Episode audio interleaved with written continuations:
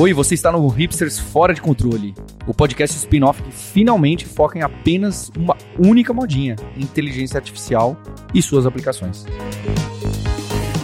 E nesse episódio de hoje a casa tá cheíssima, acho que é o que tem a maior quantidade de pessoas participando aqui desde que a gente começou a fazer o Hipsters Fora de Controle. Bastante coisa acontecendo nessa última semana, incluindo, claro, todo mundo já deve saber a essa altura ter se informado sobre a Google I.O., que teve lá o saleiro de IAs, foi IAs 150 vezes citados ao longo de toda a apresentação. Então vamos lá, vamos ver com o que a gente vai falar.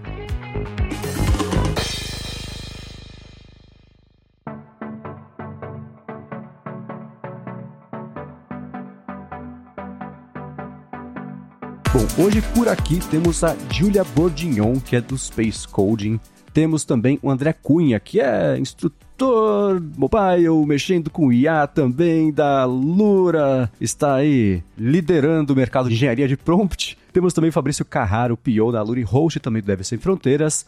O Sérgio Lopes, CTO da Lura. E o Guilherme Silveira, também CIO lá na Alura. Eu não sei o quanto vocês querem falar aqui, ou se foi impressionante do ponto de vista técnico, assim como pareceu que foi impressionante é, para o público mais leigo a Google I.O., com aquele monte de anúncios ligados em IA, que não foi surpresa para ninguém o quanto de IA. Você se impressionar fácil, hein, Marcos? Porque eu não estou impressionado, não. então, né? Porque quem vai se lembrar, há alguns meses aconteceu aquele evento feito meio de improviso pelo Google para anunciar em resposta as coisas da Microsoft que eles vinham planejando de fazer de IA. E a reação foi péssima, eles perderam bilhões de dólares em valor de mercado, etc. Né? Foi muito ruim. E nessa semana, com um pouco mais de tempo para apresentar e colocar ali um açúcar por cima das demonstrações, eles chamaram mais a atenção com ferramentas tanto voltadas mais para público final, quanto também mais para a parte de desenvolvimento. Lançaram, anunciaram basicamente um, um concorrente do GitHub Copilot e outras dessas é, aplicações aí de IA para dia a dia. Mas para quem é mais técnico, foi menos impressionante, então? É, não sei. Eu, eu, eles lançaram a API nova lá deles, né? Que é o GPT deles, lá, o Bison, sei lá. Eu fiquei brincando um pouquinho ali, enquanto tava assistindo o, o Keynote lá, fiquei brincando um pouquinho na API. E ela é legalzinha, mas assim, sabe aquele momento GPT-3 que a gente teve lá atrás, assim? Foi legal, mas, cara, a gente já tá no momento de GPT-4, sabe? Assim, que a coisa já é outro nível. é, não sei, eu, a, o que eu ouvi aí agora fazendo as fofocas de Twitter, é, acho que a reação geral no Twitter do pessoal que acompanha mais de perto esses modelos foi de que, assim, é legal, eles estão na corrida, mas a OpenAI está na frente. É, acho que essa é meio que a avaliação geral, assim, sabe?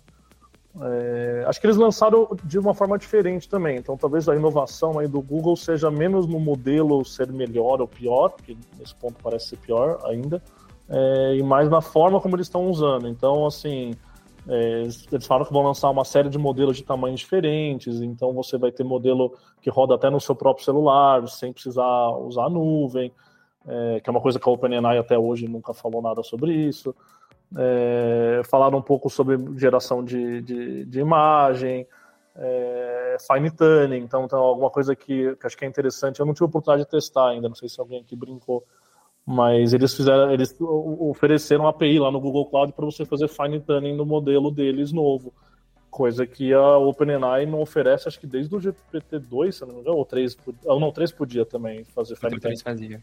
É, uhum. acho que o 3.5 e o 4 que não, até hoje não tem, então Aí, então tem algumas coisas legaisinhas, assim. E a parte do produto, que aí eu, eu dou menos pitaco, né? Mas, sei lá, enfiar IA em tudo que é canto do Chrome, do G Suite, Workspace, sei lá, e, e ver o que as pessoas vão fazer com isso, né? Tô falando, acho que mais os modelos fundamentais aí para ver um, até onde isso pode ir, né?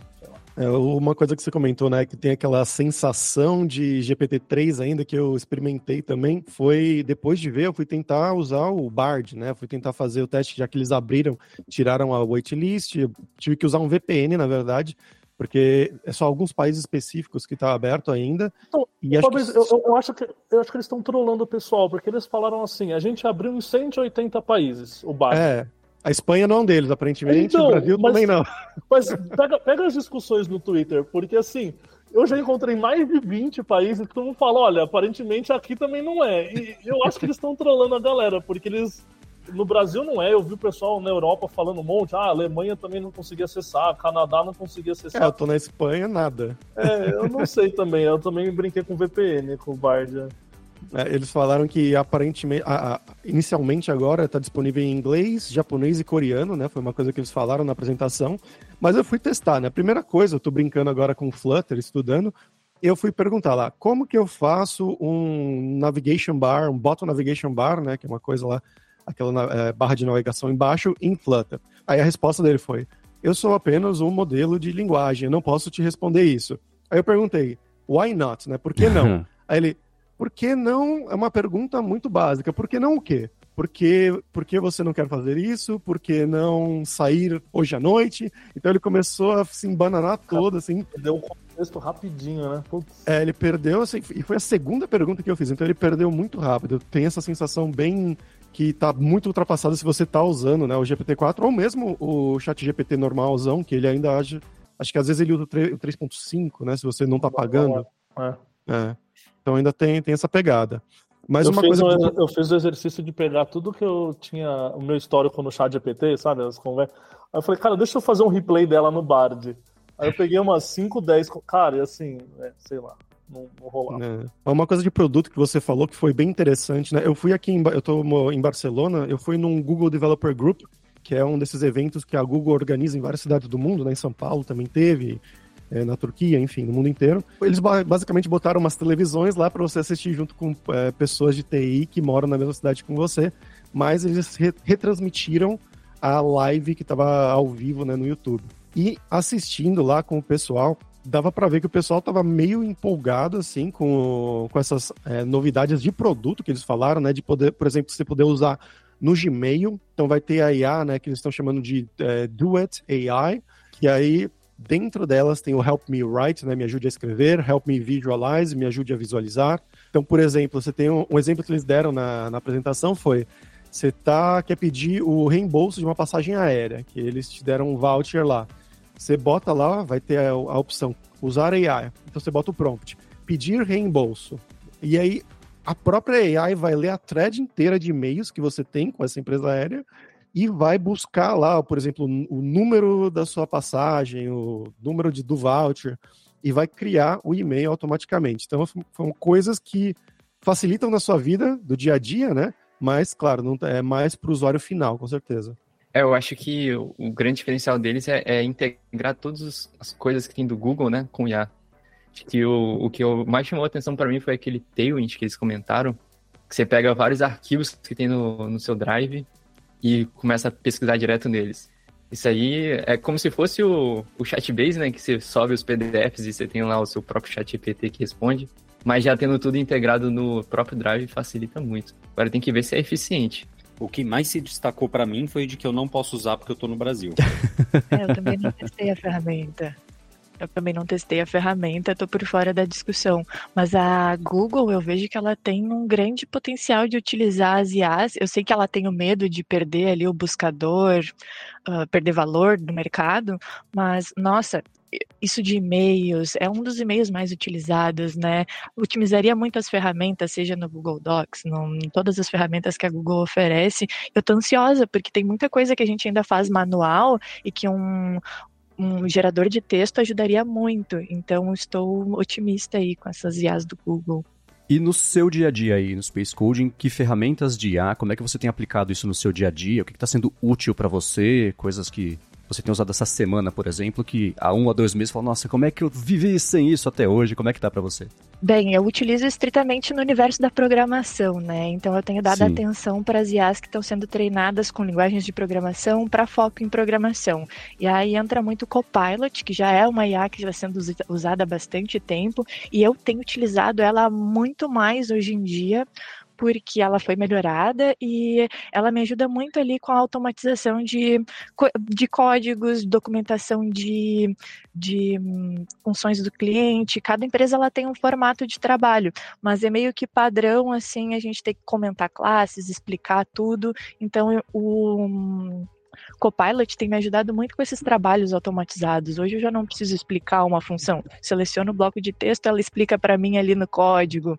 Eu gero uh, conteúdos ali para programar, resolvo dúvidas, percorro arrays, que é essas coisas mais chatas, maçantes do dia a dia, que nós já entendemos por que, que a gente usa, o que a gente usa, como a gente usa, mas ainda teria que escrever toda aquela for, toda aquela percorrer, aquela lista, tudo mais. E o Copilot tem me ajudado muito nessa questão de produtividade, assim, de escrita de código. Eu também tenho umas outras IAs que eu tô sempre testando, porque assim, ó, adoro otimizar o meu trabalho, adoro melhorar a agilidade ali.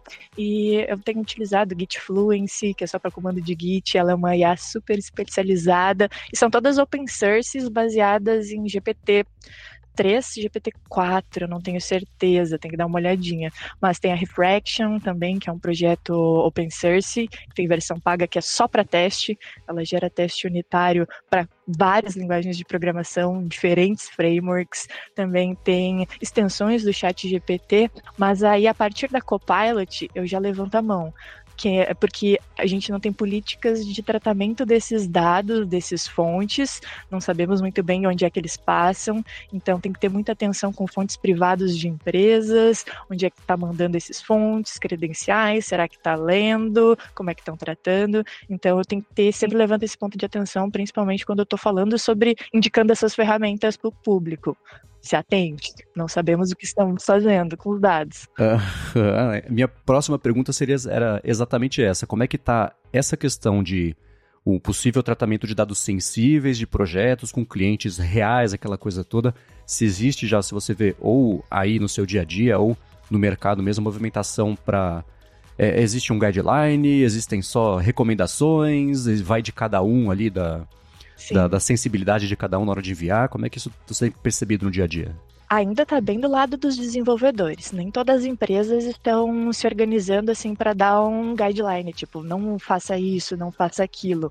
Eu sempre recomendo que você não use credenciais de jeito nenhum.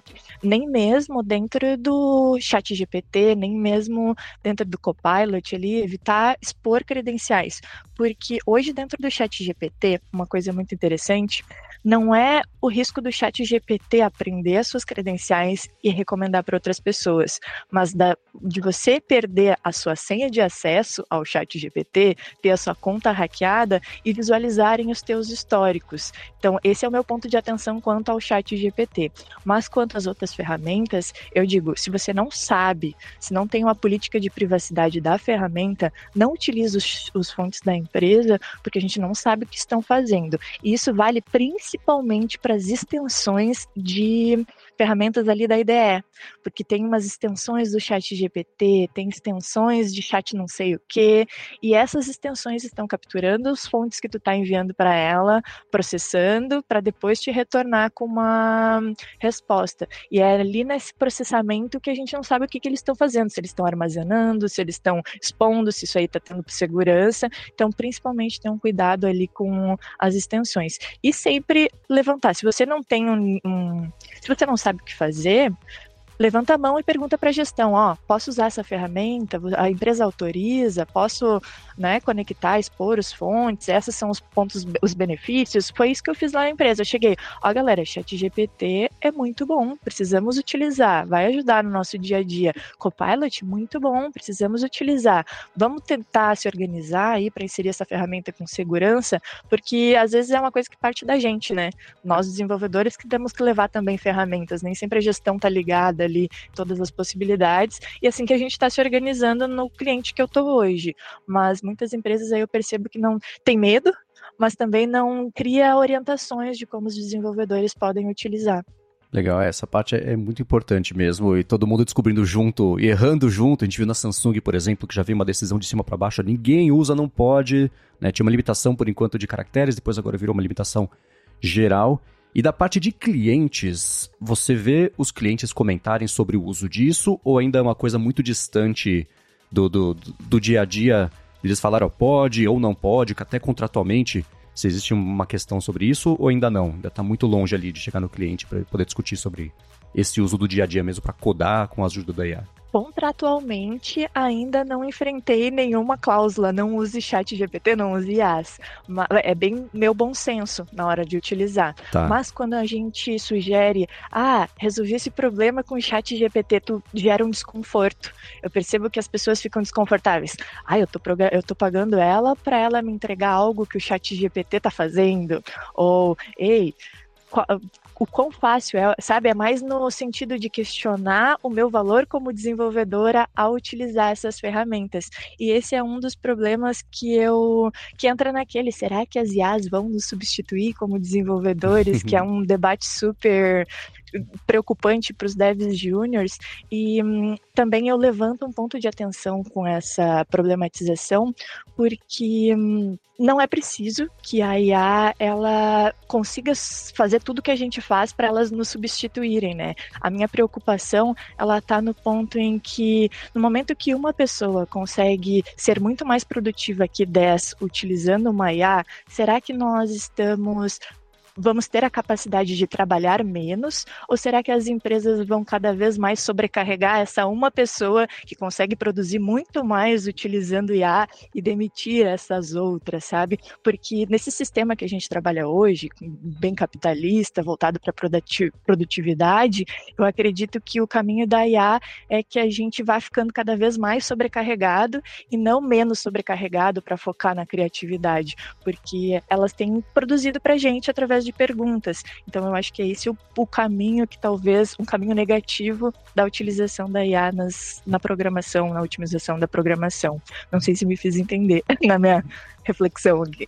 Eu queria perguntar, na verdade, para a Júlia, já que ela está usando o Copilot, para quem não usa dentro da empresa, né, que é uma coisa fornecida pela empresa, você acha que está valendo a pena pagar os 9 dólares lá no final das contas? Para mim tem valido a pena porque ela hum, automatiza a minha documentação, principalmente. Nossa, eu gasto muito tempo documentando o projeto. E para mim esse é principal, a principal utilização. Como eu trabalho mais com arquitetura, ela não é tão útil para eu construir arquiteturas, mas ela me otimiza ali. Eu preciso de coisas básicas, como percorrer listas, manipular estruturas de dados. Ela é muito útil, talvez para um desenvolvedor iniciante não seja tão interessante pagar esses, esses dólares, mas hoje para mim ela tá valendo a pena. Eu até cancelei essa semana e pensei, vamos ver aí se ela tá me ajudando mesmo. Deu sete dias, eu, não, não, vamos lá assinar, vamos lá cadastrar. Ela tava de fato me ajudando bastante nessa geração de código mecânico mas a gente entra naquele do senso crítico. Eu sei o que, que eu preciso e eu sei como aplicar aquilo, mas para um desenvolvedor júnior, talvez ela faça uma sugestão errada, uma sugestão que ela acha que é melhor, e essa pessoa talvez não tenha visibilidade ali do porquê que sugeriu isso, e aí começa a construir códigos que tu não, não entende. Então, para mim, ela está funcional, estou dependente dela porque ela otimiza e eu entendo que ela escreve. E conforme eu fui utilizando ela também, ela foi ficando melhor. Eu eu curti, tô curtindo. Eu acho que vale a pena, assim, a partir de um momento de carreira. eu concordo muito isso que a, que a Júlia falou. Quem tá começando, assim, pode ser um problema. Mas também é legal falar que o Copilot tem a versão para estudante, né? Então você não precisa pagar os 9 dólares se você tá numa faculdade, coisa do tipo, isso é muito massa. Eu ainda tô usando minha versão estudante, que vai esperar daqui a alguns dias. Mas tem uma outra que foi lançada da Amazon, não cheguei a testar, que é o Code Whisper, a ideia é muito similar ao Copilot do GitHub. E para coisas mecânicas parece sensacional. Criar lista, igual a Julia falou, assim. É que é uma tentativa também do, do Google, né? Voltando ao assunto para o Google I.O., do uh, Android Studio Bot, né? Que eles estão tentando lançar. Que pelo que eu tinha visto lá na, nas imagens que eles disponibilizaram, ele é meio que um chat GPT mesmo, né? Você escreve lá um prompt e ele te dá dentro mesmo do, do Android Studio. Vocês chegaram a testar? Não testei ainda, mas acho que existem diversas alternativas nesse instante, né? Tem o Pilot, tem o Tab9, tem diversas, cada uma tentando uma abordagem um pouco diferente para puxar a sardinha para o seu lado, né? Então, umas que foram treinadas com, com código open source com certas licenças, outras com código fechado, outras com não sei o quê, então outras, então cada uma tem uma abordagem um pouco diferente de como vai trabalhar aquelas questões que a Júlia levantou, né? Eu acho que vale a pena experimentar, né? Escolhe uma, experimenta. Só queria adicionar a questão de quem, mesmo quem está no começo de carreira, acho que todos nós, quando começamos, tem dois, duas formas que a gente trabalha, né? E até mesmo mais para frente. Uma que é fazendo copy-paste e a outra que é tentando resolver o problema em mãos. Então, quando é dada uma função que a gente precisa implementar, então a gente percebeu que a gente precisa implementar uma função, né? Nosso dia a dia é esse, né? Desenvolvendo percebi que eu preciso escrever um, um trecho de código, cinco linhas de código. Então, ou a gente quebra a cabeça e começa a escrever essas cinco linhas, e isso é natural, vai continuar acontecendo, né? A gente vai pensar qual é a próxima linha, ou a gente busca e dá um copy-paste. E aí, quando a gente dá o copy-paste, a gente tem a opção de pensar sobre o copy-paste que a gente fez ou não. É, vai continuar sendo da mesma forma, né? O copy-paste ficou mais fácil, então esse é o perigo, né? Porque esse copy pode ser realmente um copy, eles têm um problema de, de licença grave. É, mas se não é um copy, você ainda vai ter a oportunidade. Então, mesmo quem está começando, ainda tem levanta a questão, entendeu? Escrevi o nome de uma função e agora eu implemento ou não? O copy paste vai estar tá mais fácil. E dado o copy paste, agora vai da pessoa que está começando de novo tomar a decisão. Eu paro para pensar o que, que foi colado aqui, ou eu assumo como verdadeiro e a vida segue, né? Então, as mesmas decisões que a gente tomavam, elas são agora mais rápidas, né? É, então eu acho que é, mesmo para quem está começando tem um benefício. É claro que é dinheiro, né? Tudo é dinheiro, então é dinheiro sendo gasto aí, né? Teve outra coisa que o Google falou lá na Google I.O. que foi, né, que toda essa questão de multimodal que a gente mencionou e tudo mais, de integrar a não só com as ferramentas próprias do Google, né, com Google Maps, Google Images e tudo mais, mas com parceiros. Então eles estão integrando para criar imagem com a Adobe Firefly, né, com a ferramenta lá então você vai poder fazer essas coisas dentro do, do PowerPoint, né, do Google Slides, na verdade, e tudo mais que é bem interessante. É, essa parceria, talvez estratégica, é. chamou mesmo a atenção. Não esperava ver eles já de cara fazer essa parceria com o Firefly. Tem outras, né? Sim, sim, sim. Com sim, a sim. Khan Academy, eles mencionaram que iam fazer parcerias também com várias outras empresas. Então é, é, uma, é um posicionamento diferente do que a gente vê de, de outros players. Teve outra coisa que eu até comentei com, com o Sérgio por cima, assim, que eles apresentaram lá, e a Júlia mencionou aqui no episódio, que é a questão da busca, né? De como eles vão implementar na busca a, o prompt, né? Tudo mais. E do jeito que eles mostraram lá, tem até um, um screenshot rodando aí, a busca ficaria, na verdade, o prompt deles, né, o prompt do LLM ficaria em cima dos resultados normais da busca, né, de site, de patrocinadores e tudo mais, que é uma coisa que eu queria trazer aqui na mesa para vocês discutirem, né? Como que vocês acham que isso vai ser no futuro? É, eles fizeram, eles durante a apresentação já disseram, ó, oh, temos aqui os resultados, embaixo, em cima do site temos propagandas, estamos investigando jeitos dessas coisas interagirem. E também não foi surpresa para ninguém que justamente o Google ia começar a integrar isso e ele seguiu o caminho que todos já sabíamos que ele seguiria, que lá no começo falando, não, não, IA conversacional é uma coisa, busca é outra. Claro que não, né? Vamos passar por todos os estágios da depressão, a negação, etc, até você chegar na mesma conclusão que todos já, já sabemos que vai ser, né? Então, agora que eles tinham uma coisa um pouco mais estruturada, faz sentido, né? Pensando da parte de comunicação, né? Primeiro você fala que não é isso, aí você faz, agora você fala, ah, é isso, mas é o meu. Usem o meu, porque esse é o, o jeito certo, entre aspas. Então, não é nada mais natural do que eles já mostrarem, porque a Microsoft também tinha dito, ó, oh, o Bing Chat vai mostrar, o Bing, Bing Chat, é, eu confundo com o Bard.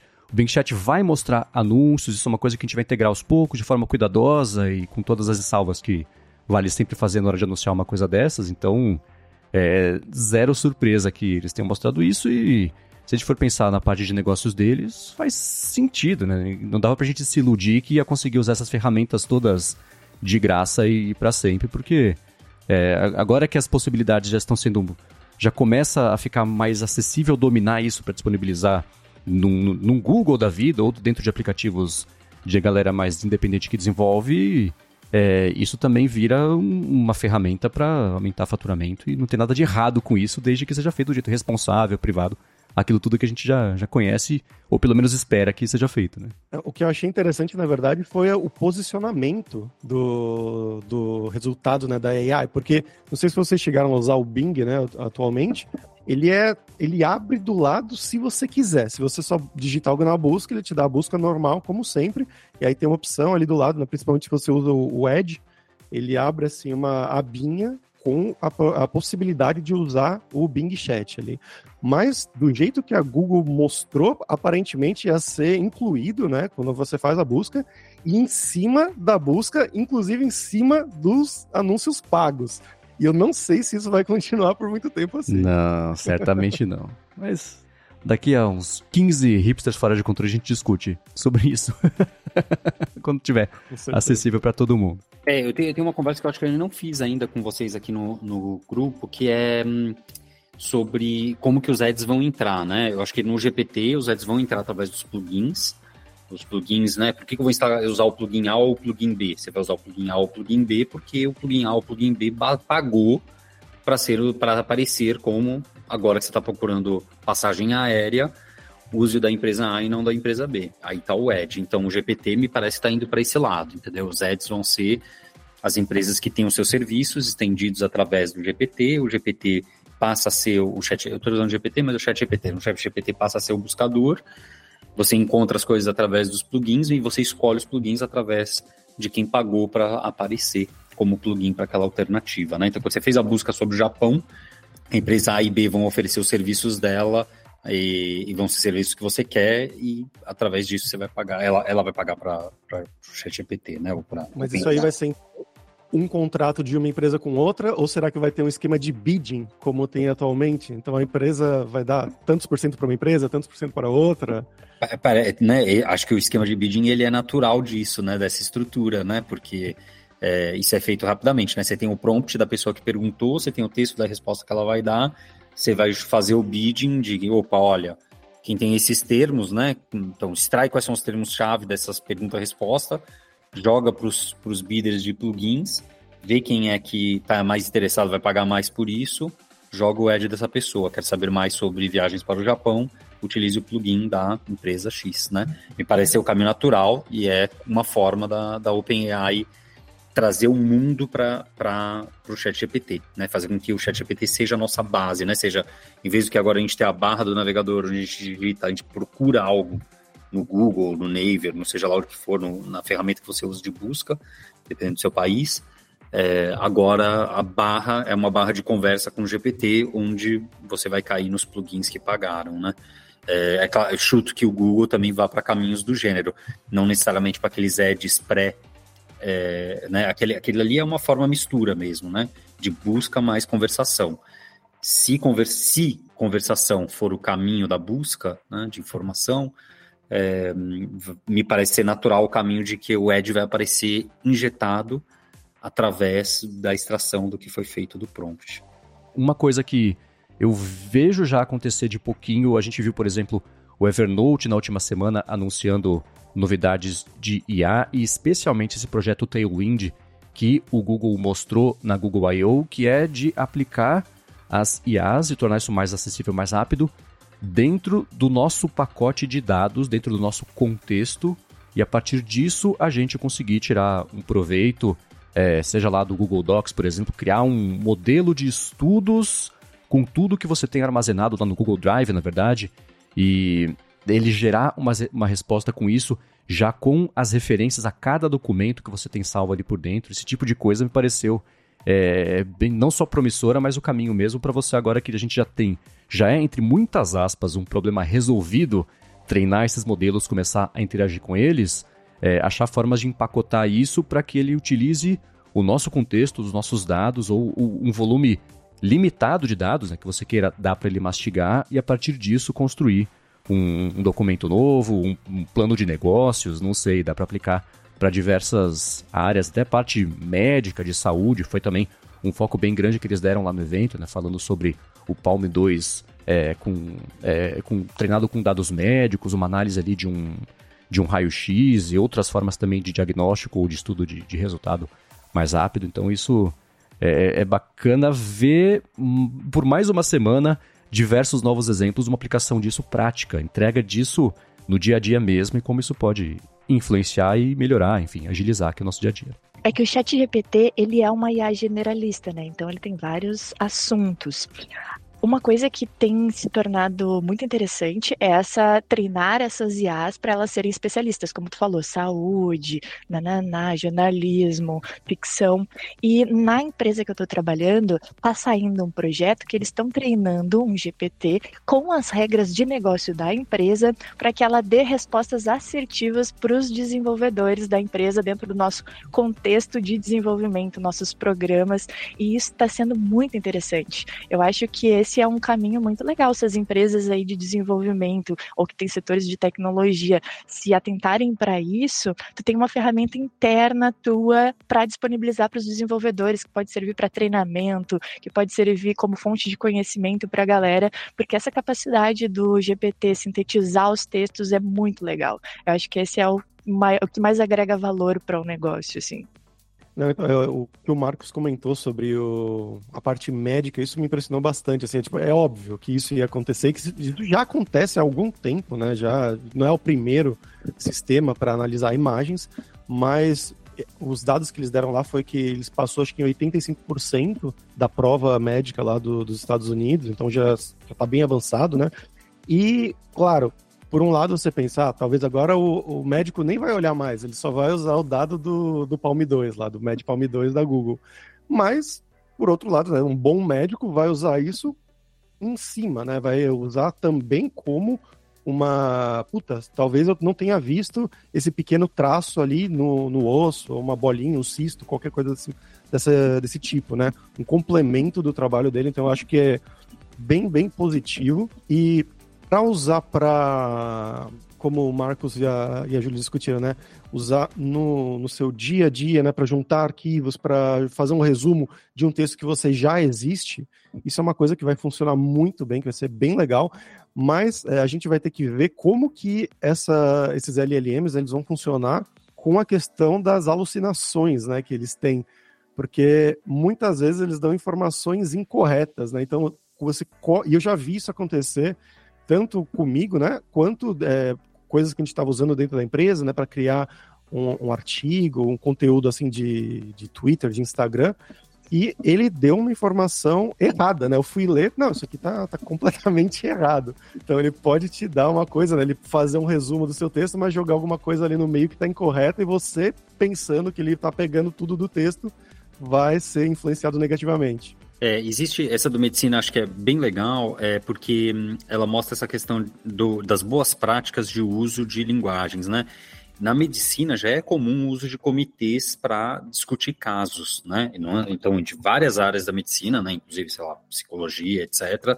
Também, que são outras áreas, né? Ligadas à saúde.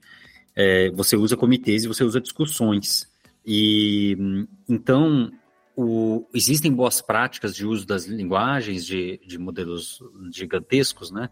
Sempre esqueço o termo, que fala, olha, você deve gerar mais de uma, por exemplo, você uma prática é você gerar mais de uma resposta para aquela análise que você está fazendo, e aí você fazer a própria linguagem discutir essas respostas, então você está simulando esse comitê, entendeu? Porque pensa que por um fator aleatório, que é a primeira palavra que você escolheu para descrever o seu texto, esse é um fator aleatório, né?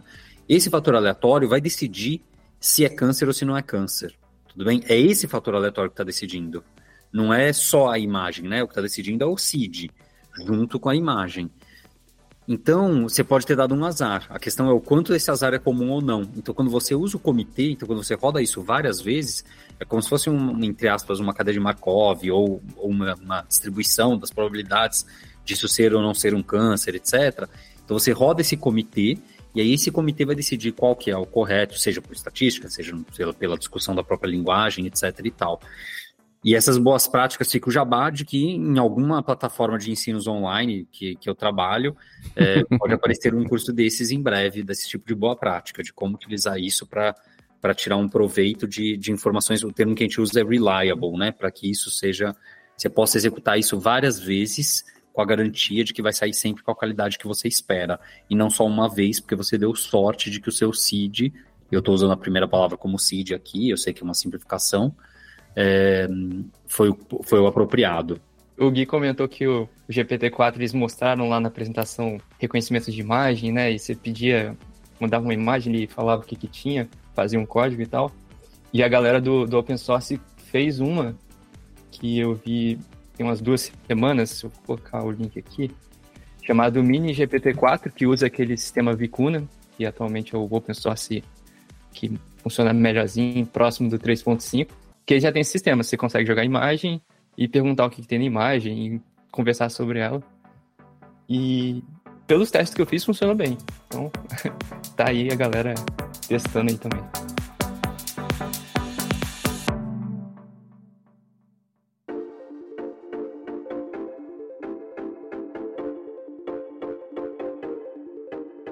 Bom, para essa segunda parte, a parte de estudos, o que a gente viu que nos cutucou a cabeça, nos empolgou nesses últimos dias, é, desde a última gravação. A de semana passada trouxe, por exemplo, aquele estudo sobre extrair os pensamentos de forma linear, como fala mesmo, o texto, na verdade, né?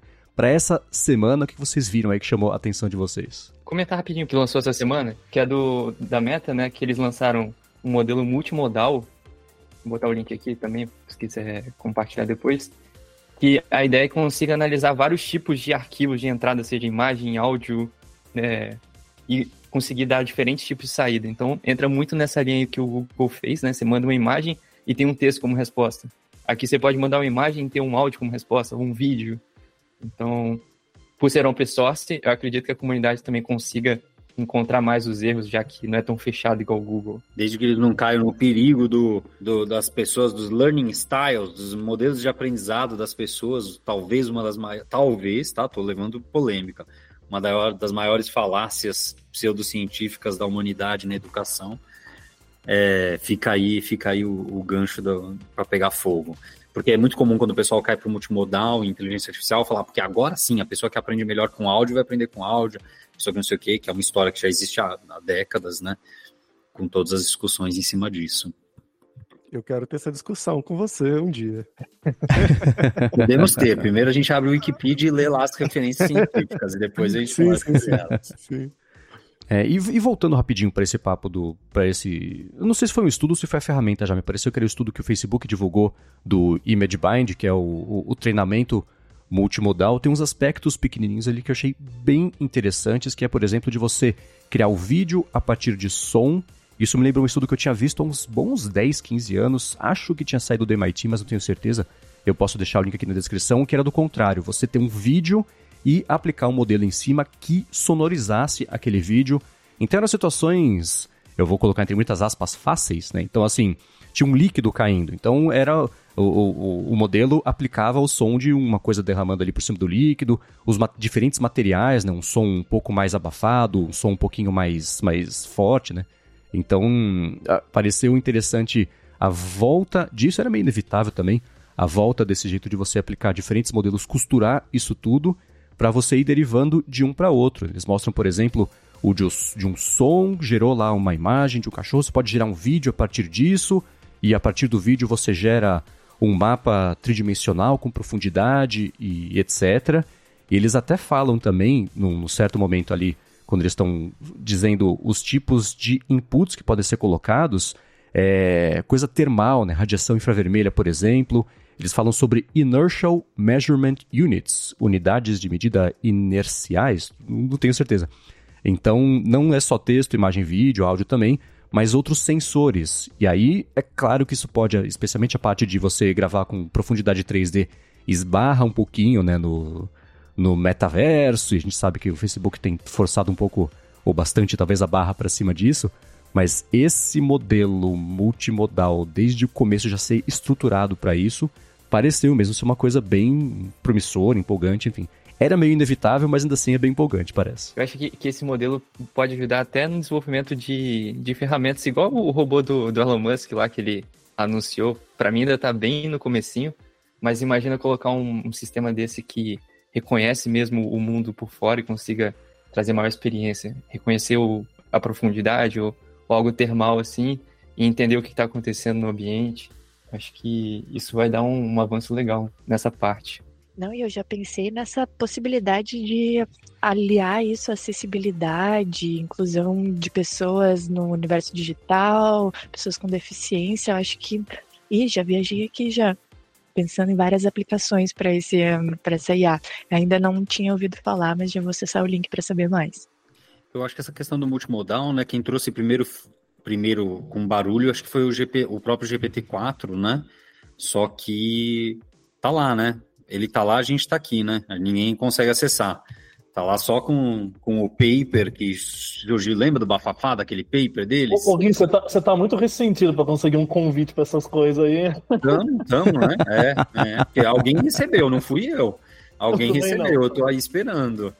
Inclusive, é... se alguém da OpenAI estiver ouvindo, eu tô na waitlist do plugin, do browser, do Code Interpreter e. Isso aí. E isso aí. Ainda. A gente tá ali, né, falando, discutindo, tentando, explorando tudo que é ferramenta e correndo atrás. Mas é justo isso, né? Então, quer dizer, foi falado sobre o multimodal e, com, e começaram a mostrar coisas incríveis e os resultados, e melhor que a humanidade, e vai ter e a EGA e não sei o quê sei lá, tem mais de um mês aquele paper que eles publicaram, o próprio OpenAI que falava, né? Tem mais de um mês e a gente discutiu sobre esse paper aqui. E, e o acesso bacana tá, tá lá, né? E então eu acho que essas, essas novas é, ferramentas, né, ou alternativas disponibilizando o acesso vão permitir que a gente possa testar e, e realmente entender o, o potencial real dessas promessas, né? Porque enquanto essas promessas estão fechadas a quatro chaves mesmo, né, para certas pessoas, etc. A gente que está utilizando ela no dia a dia e sentindo, né, com os nossos clientes, com as nossas pessoas no dia a dia, a utilização da ferramenta, os problemas, os desafios, né, como isso que a gente citou, todo mundo aqui citou, né, de que a ferramenta a gente usa, ela são inteligências artificiais teoricamente genéricas, né, e aí elas não resolvem os nossos problemas que são específicos. E aí, então, agora a solução é transformar elas em específicas. Então, esses problemas, a gente está pegando esses problemas no dia a dia e tentando resolver eles, né? A gente gostaria de ter o acesso a, a essas ferramentas que estão prometendo isso, né? É, da mesma forma que a anterior prometeu e né, a gente não conseguiu ainda, né? Mas estamos conseguindo resultados interessantes. Então, é, acho que é muito legal a gente ter isso aparecendo de novo através de concorrentes da OpenAI, vou usar esse termo. Mas o mais importante é a gente conseguir aplicar hoje, né? Para poder para poder ver isso, né? Nossa discussão é do futuro, mas também é de hoje. Quero usar hoje isso. Sim, a gente está mal acostumado mesmo, né? Falou um mês atrás publicaram e ainda não está no ar, ainda não tenho acesso. É, é, mas é porque publicaram, como, né? É aquela história, o que me incomoda é o publicar de tipo, olha o que a ferramenta faz hoje. Né? Mas na verdade, olha o que a ferramenta faz hoje aqui no meu demo fechado interno que nenhum de vocês terão acesso né, a, né, eu acho que o, o, Google, o Google I.O. teve frases muito mais precisas nisso, no sentido de dizer assim, as pessoas terão acesso, sabe? As palavras eram no futuro, né? Então, quando fala que você vai poder retocar as imagens no Google Fotos, como já foi prometido no passado várias vezes, já foi prometido coisas do gênero e não foram entregues. E agora que está sendo prometido de novo, foi prometido como no futuro. Pelo menos foi usado o verbo no futuro, entendeu? Então, quando vem esses papers e falam, olha o que, que a gente é capaz de fazer, né? A, a, gente é capaz de fazer ou vocês as quatro portas, né? Então, não sei se é quatro portas o termo. É, essa semana, um estudo que me chamou a atenção aí foi do pessoal da própria OpenAI, que eu, eu não tenho capacidade para explicar ele tecnicamente, tá? Então vou deixar o link aí, quem quiser ler, leia. Mas o que eles fizeram foi o seguinte: eles pegaram o GPT-2, que é um modelo antigo, jamais já era de rede neural, etc., né? o mesmo algoritmo que a gente tem até hoje no 4 e, e, o grande crítica que, que, se faz aos modelos de LLM, né, em geral, principalmente o pessoal que tem medo disso virar a catástrofe do fim do mundo e, e acabar com a humanidade, é de que aquilo é um black box, a gente não sabe o que está acontecendo lá dentro, né? Então o que, que eles fizeram? Eles pegaram o GPT-4 e pediram para o GPT-4 explicar cada um dos neurônios dos, da rede neural do GPT-2. Né? Então, eles usaram um modelo mais avançado para explicar o, o, modelo menor. E aparentemente, é isso que eu, eu não sei julgar é, tecnicamente, mas chegou nos resultados interessantes, no sentido de que assim a coisa ficou menos black box do que a gente achava que era. É, até, teve até um dos episódios passados que é, é acho que o Paulo trouxe para a gente um exemplo na época de que alguém conseguiu encontrar dentro da rede neural um pedacinho ali que ela alterou e, e, e fez outra coisa, etc. Eu acho que esse estudo é mais um indício de que, assim, é, talvez a gente, ser humano, pura e simplesmente, não consiga olhar ali dentro exatamente e entender, porque é um negócio muito grande, mas aquilo não é assim tão inacessível assim, a ciência por trás daquilo, né? E aí eu achei bem interessante porque eles lançaram esse paper bem, bem incipiente, mas ele consegue explicar os conceitos que cada neurônio é, representa, sabe? Então aquilo que era um black box de 300 mil neurônios, no caso do, do, do GPT-2, né, que é bem menor, é, passou a ser um pouquinho mais visível o que, que aquilo faz. E para mim, eu, eu, na minha leiguice, né, talvez tivesse passado mais batido nesse paper, mas o comentário que me, que me chamou a atenção foi do, do Yudowski, do Yudkowsky, que é aquele Eliezer Yudkowsky, que a gente já falou dele mais de uma vez aqui, aquele filósofo é, muito ligado com IA, que saiu do Google, etc., e que fala que o mundo inteiro vai acabar, tem um monte de polêmicas, é, frases polêmicas, né? É é o famoso aí que fala as polêmicas. É, ele, ele analisou o estudo, ele gostou do estudo, e no final ele resumiu assim, ele falou, olha, é, a probabilidade de, né, ele chama o, o, P de Doom, né? O Doom é o, o fim do mundo, né? Probabilidade do fim do mundo, na minha opinião, é, diminuiu depois desse estudo da OpenAI. Isso é o cara mais assim, lembra que ele é o, o cara que mais fala que o mundo vai acabar, né? É, porque, de alguma maneira, o grande argumento dele de que o mundo vai acabar é de que a gente não consegue alinhar as IAs, a gente não consegue entender o que elas fazem. Então, na cabeça dele, ele falou: cara, a gente deu um passo, um passo significativo no sentido de entender o que, que essas coisas estão fazendo. Então, talvez hoje, na opinião do, do Yukowski, a gente está um micro por cento a menos de chance do mundo acabar por causa das IAs. Eu achei interessante dar essa notícia aí, dá para todo mundo ficar menos desesperado, não sei. Dentro de um pessimismo, dá para ser um pouco mais otimista, né? É, esse paper é interessante, eles, é, durante o processo de investigação, eles mostram, por exemplo, pediram para o GPT-4 se comportar feito o GPT-2 e fazer um output lá como pensando como se fosse GPT-2. E bateram isso com o output de verdade do GPT-2 e tem coisas absolutamente próximas, tem coisas um pouco mais distantes, mas é legal ver como ele está ele tá entendendo uma versão anterior si, é quase terapia, né? Entendendo uma versão anterior de si mesmo para explicar como é que ele funciona, né? Então, é, vale mesmo dar uma espiadinha nesse paper, porque se eles conseguirem. Vamos projetar isso para frente, né? Pega um GPT-5 que já consiga, por exemplo, explicar um GPT-4, o 6 pode explicar a si mesmo, né? O 7, não sei. É, a gente está projetando aqui para frente. Mas essa ideia, e que é sempre colocada, e com uma certa razão, né? De, de um jeito meio pessimista, ninguém sabe como isso funciona, e etc. É, bate um pouquinho até com nessa semana o Lex Friedman fez um episódio super comprido de quatro horas do podcast dele com Vai dizer que Wolfram, você ouviu, né? Marcos, porque eu não consegui Eu escutei não, em, é, eu escutei com diferentes níveis de, de, de atenção, né? Mas eu tinha bastante coisa pra fazer é ontem. muito interessante, né? Conta aí, porque eu gostei bastante dos trechos que eu ouvi.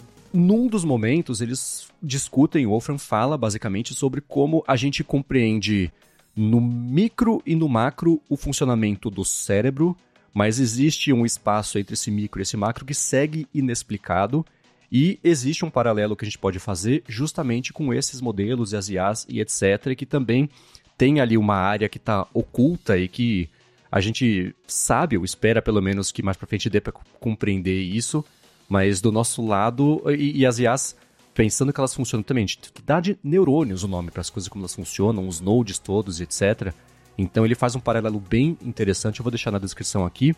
A descrição do episódio lá tem timestamps, para quem não quiser escutar as 4 horas para chegar nesse pedaço, consegue tocar ali ou clicar e já chegar, bater direto ali no, no pedaço. Mas é, a, tira, abrindo um pouquinho para interpretações muito malucas, dá para escutar esse episódio e, e tem pontos muito interessantes ali que são um bom, bom, sei lá, food for thought pra galera poder pensar e refletir no fim de semana. Eu ia trazer exatamente esse episódio aqui, Marcos, que eu também estava escutando nesses últimos dias. E além desse ponto que você trouxe, né, ele também traz uma ideia que como a gente conseguiu criar esses LLMs usando essas redes, rede, usando essas redes neurais, neurônios e tudo mais, isso quer dizer que provavelmente o que a gente imaginava, não sei, 10 anos atrás, 50 anos atrás, que esse caminho do meio, né, do cérebro nosso, de como nós pensamos e como nós, nós desenvolvemos linguagem mesmo, né, como seres humanos desenvolvendo linguagem diferente de outros animais, ele provavelmente é mais simples do que aquilo que a gente imaginaria como algo antigamente como algo sobrenatural ou mesmo uma coisa completamente misteriosa que a gente não conseguia nem começar, nem começar a pensar. Se a gente conseguiu treinar um sistema, mesmo que a gente não entende completamente como ele funciona por dentro, mas que se no nível que estamos hoje a gente já conseguiu isso, provavelmente o que acontece lá dentro do nosso cérebro também é mais simples do que a gente imaginaria. Foi uma coisa bem, bem interessante que ele, que ele trouxe para a gente, né? E ele faz a comparação com os animais também, né? Se, como isso funciona para um gato, né? Qual que é o, o xadrez para um gato, né? Alguma coisa que talvez ele possa ser muito melhor do que o ser humano, que a gente vai, que no cérebro dele funciona muito melhor do que no cérebro de um ser humano. E se a gente fosse jogar um xadrez de gato com um gato, ele ganharia. Então é uma tem uma parte que ele fala mais muito mais técnica, né? Que ele começa a falar do próprio Wolfram, do sistema que ele desenvolveu, a parte é, de tentar criar uma linguagem básica computacional, que é isso que a gente está tentando, afinal de contas, né? Tentando simplificar em coisas é, computacionáveis, vamos dizer assim. Mas depois ele dá essa parte viajada também, que é bem interessante, é um episódio que eu recomendo.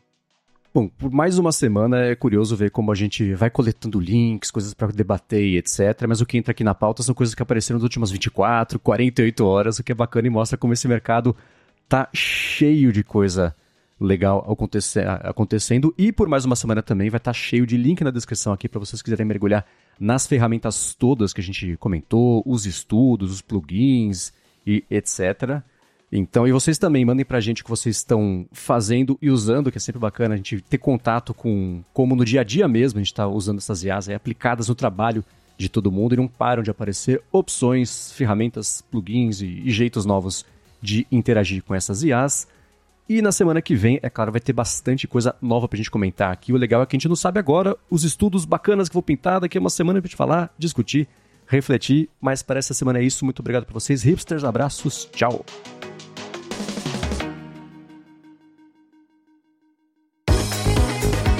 Este podcast foi produzido pela Alura, Mergulhe em Tecnologia, e Faculdade FIAP. Let's Rock the Future. Edição Rede Gigahertz de Podcasts.